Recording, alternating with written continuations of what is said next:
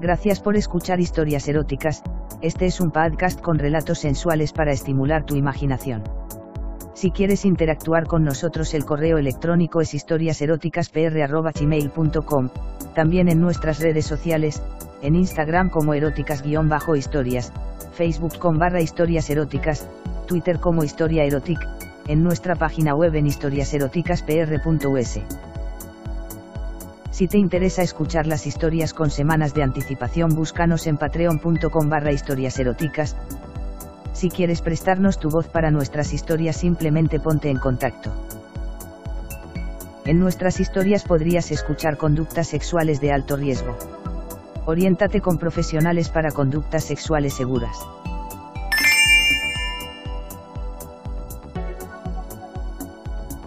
Temía el momento en que mi jefe me llamase a su despacho, sabía que me iba a tocar a mí la dichosa visita al Congreso, desde que empecé a trabajar como redactora en aquel periódico, siempre me habían endosado las entrevistas más aburridas, las más rutinarias, esas en las que es imposible destacar.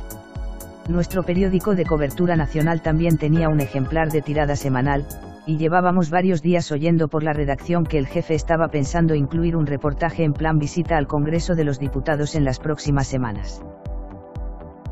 La mañana que el redactor jefe me comunicó que había sido yo la elegida, le odié por ello, me dijo que el reportaje era para la mañana siguiente, y me dio el resto de la tarde libre para que me preparase. Menuda preparación, meter el material necesario en mi bolsa de trabajo, así que, me regalé una tarde de relax, masaje, sauna, depilación integral, manicura, pedicura y por supuesto peluquería, llevaba demasiados días atrasándolo, salí del centro de belleza como nueva, ya en casa, cené una ensalada ligera y me dormí plácidamente.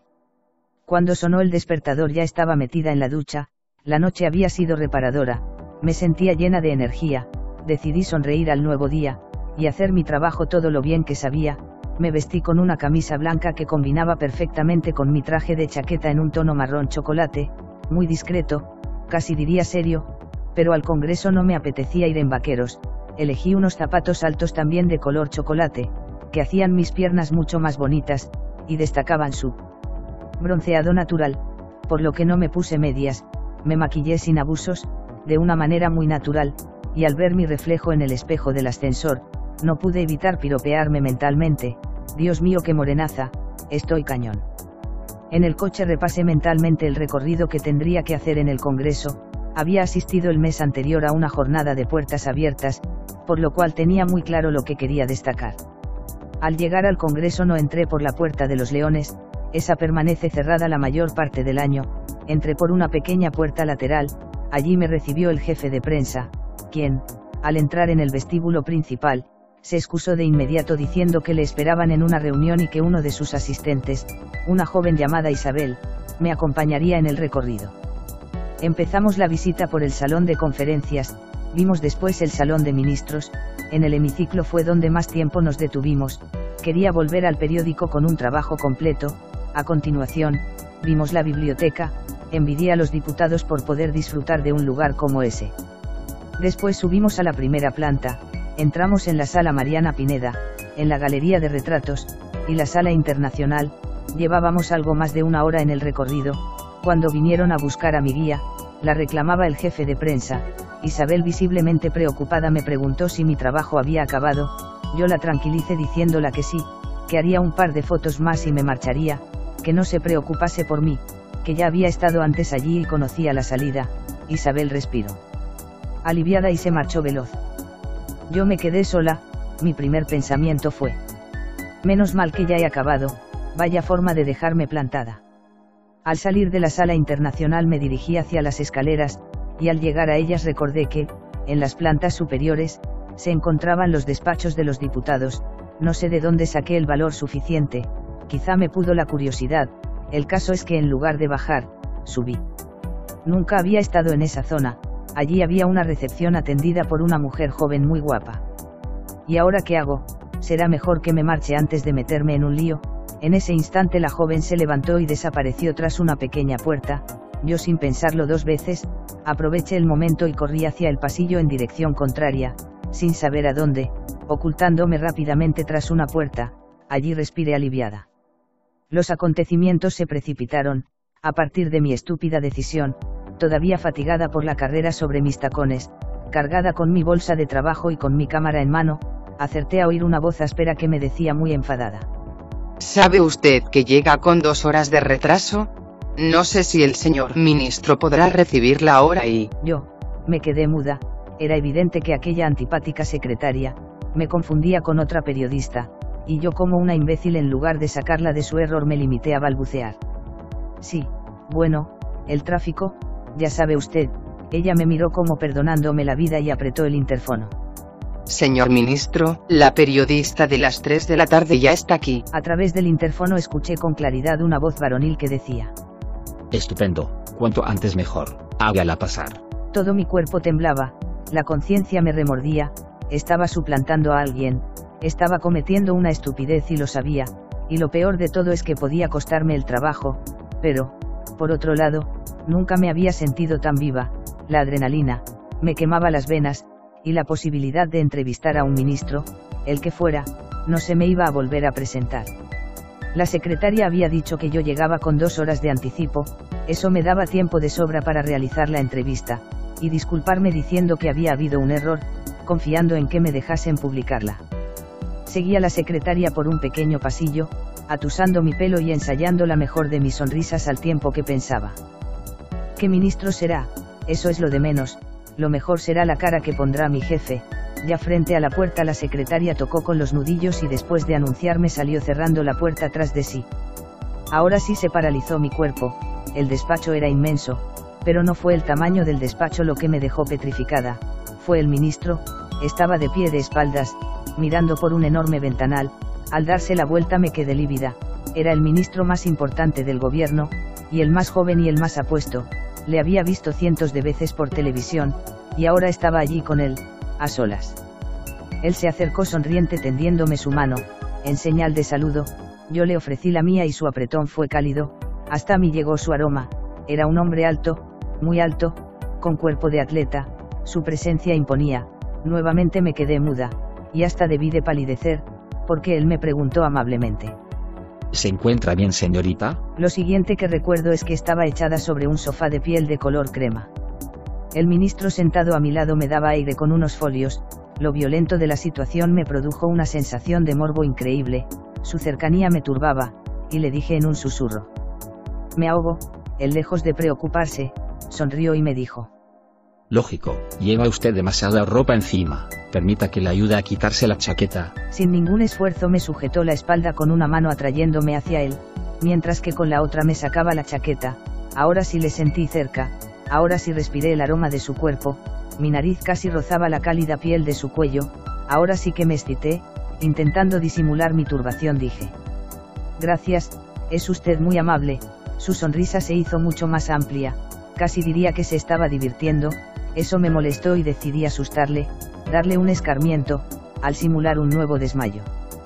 Lo que sucedió después ni yo misma me lo creo, el ministro al verme desmayada me acomodó mejor en el sofá, me desabrochó un par de botones de la camisa y se levantó, yo inocentemente pensé que iba a buscar ayuda, y esperé oír la puerta, pero la puerta no sonó, él no salió del despacho, solo fue a su pequeña nevera camuflada en una puerta de madera de la librería frontal, como pude comprobar más tarde.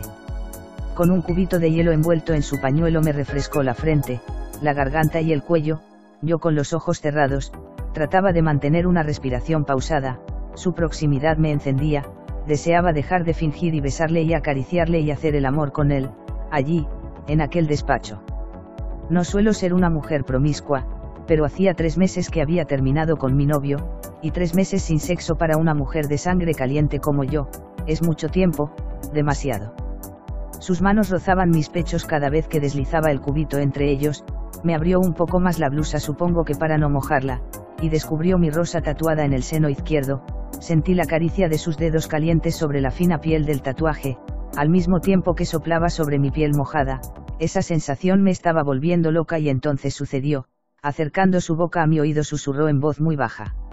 Da gracias a que estás desmayada, porque si no lo estuvieras, te comería toda entera y te haría el amor de una manera tan salvaje que no olvidarías en tu vida. Esas palabras, viniendo de quien venían, me provocaron un escalofrío, una especie de latigazo de placer en mi espalda, y no supe seguir con la farsa, entonces él se apartó de mi oído y mirándome a los ojos me dijo.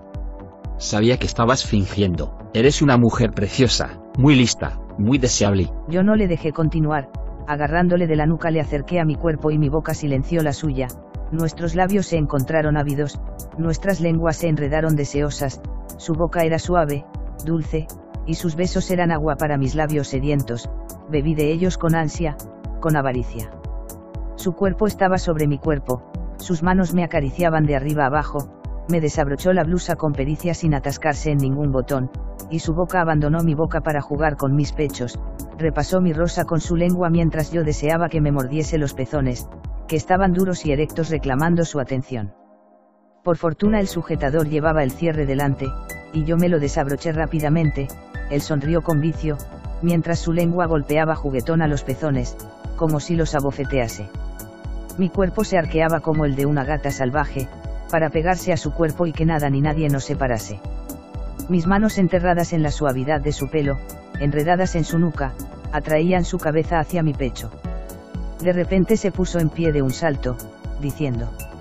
Disculpa un momento, cariño, no quiero que nos interrumpan. Se dirigió hacia la puerta y la cerró con llave por dentro, después aflojándose la corbata se dirigió a su mesa y apretando el interfono dijo. Señorita Ruiz, no estoy para nadie, sea quien sea, salimos a comer, por la puerta trasera, volveré sobre las tres. De acuerdo, señor ministro. Se oyó la voz de la secretaria sargento. Me miró acercándose como un puma, mientras deshacía el nudo de la corbata de seda y la dejaba caer al suelo. ¡Wow! Siempre soñé con algo como esto. Dijo sentándose a mi lado y besándome la punta de mis dedos, después se arrodilló en el suelo enmoquetado, y recorrió mis piernas con sus manos, hasta llegar a mis pies y quitarme lentamente los zapatos. Nuevamente se sentó en el sofá y posó sus manos en mi cintura desabrochando la falda y deslizándola despacito por mis caderas, hasta quitármela, dejándome únicamente con mi minúsculo tanga, de un blanco inmaculado y reluciente, me sentí cohibida, al ser consciente de la mirada lasciva de sus ojos, sobre mi desnudez casi completa. Por fortuna mis manos conocían el camino del placer, y se dirigieron solas a su espalda arañando su fina camisa, él ronroneó en señal de aprobación y mis manos acariciando su cintura, desabrocharon su cinturón, mientras él se desprendía también de la camisa. Después el ministro se levantó y tiró con suavidad de mis manos para levantarme, ya estábamos de pie los dos, prácticamente desnudos, solo con la ropa interior, entonces abrazándome la cintura me dijo. Vas a hacer real mi mejor fantasía erótica. Sin soltarme avanzamos comiéndonos a besos hasta su mesa, de un manotazo, él echó al suelo los documentos y los informes que había encima, mientras decía. Necesito el mejor trono para mi reina. Y cogiéndome con fuerza por la cintura me sentó en el borde de la mesa, y comenzó a deslizar mi tanguita por mis piernas, luego se lo acercó a la nariz y lo olió con ganas, sonriendo de inmediato y añadiendo.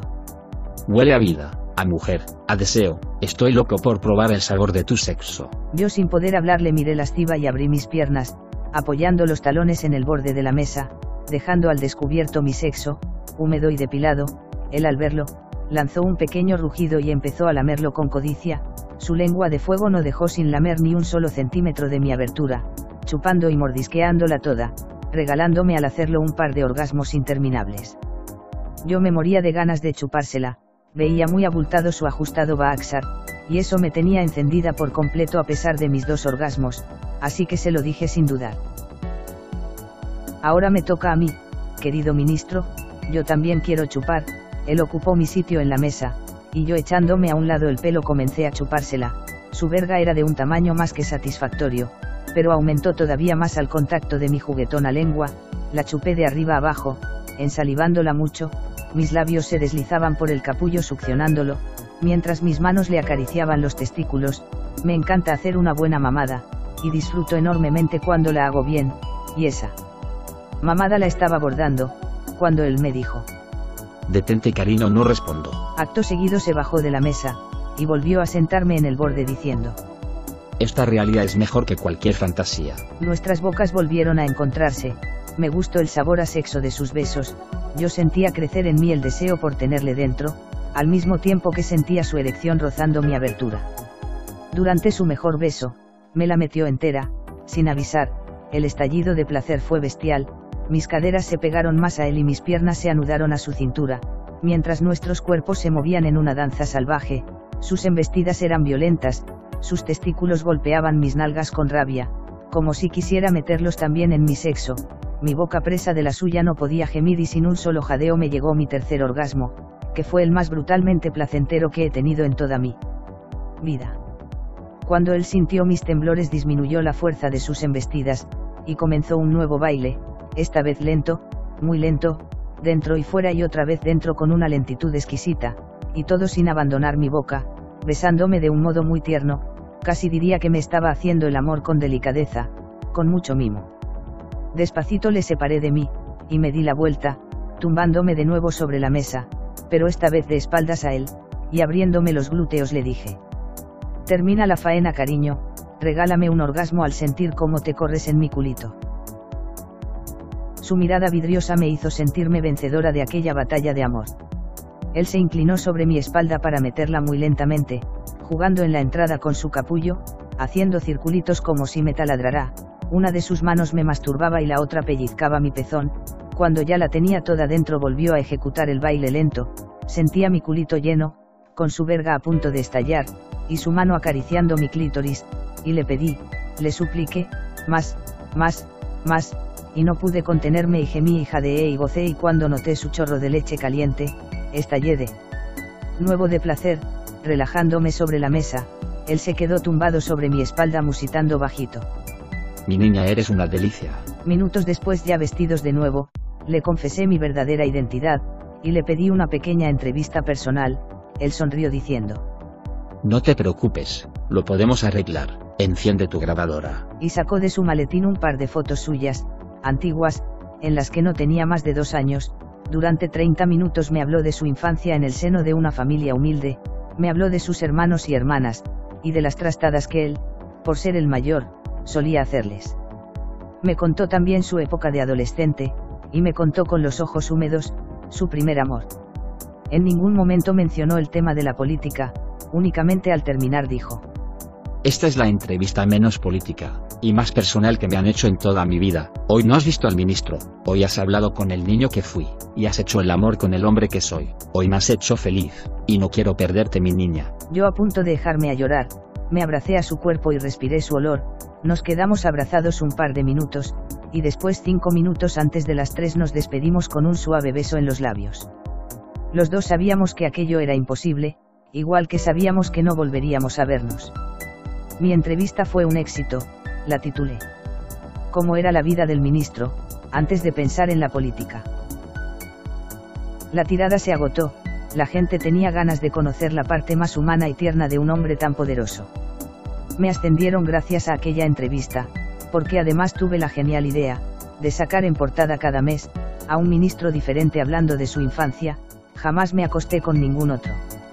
Aquella serie de reportajes me hizo ganar mucho dinero, mucho prestigio y me dio la oportunidad de volver al Congreso, y por supuesto de poder volver a gozar, muchísimas veces más con mi querido señor ministro. Gracias por escuchar historias eróticas, este es un podcast con relatos sensuales para estimular tu imaginación. Si quieres interactuar con nosotros el correo electrónico es historiaseroticaspr.gmail.com, también en nuestras redes sociales, en Instagram como eróticas-historias, Facebook con barra historias eróticas, Twitter como historia erotic, en nuestra página web en historiaseroticaspr.us. Si te interesa escuchar las historias con semanas de anticipación búscanos en patreon.com barra historias eróticas. Si quieres prestarnos tu voz para nuestras historias simplemente ponte en contacto. En nuestras historias podrías escuchar conductas sexuales de alto riesgo. Oriéntate con profesionales para conductas sexuales seguras.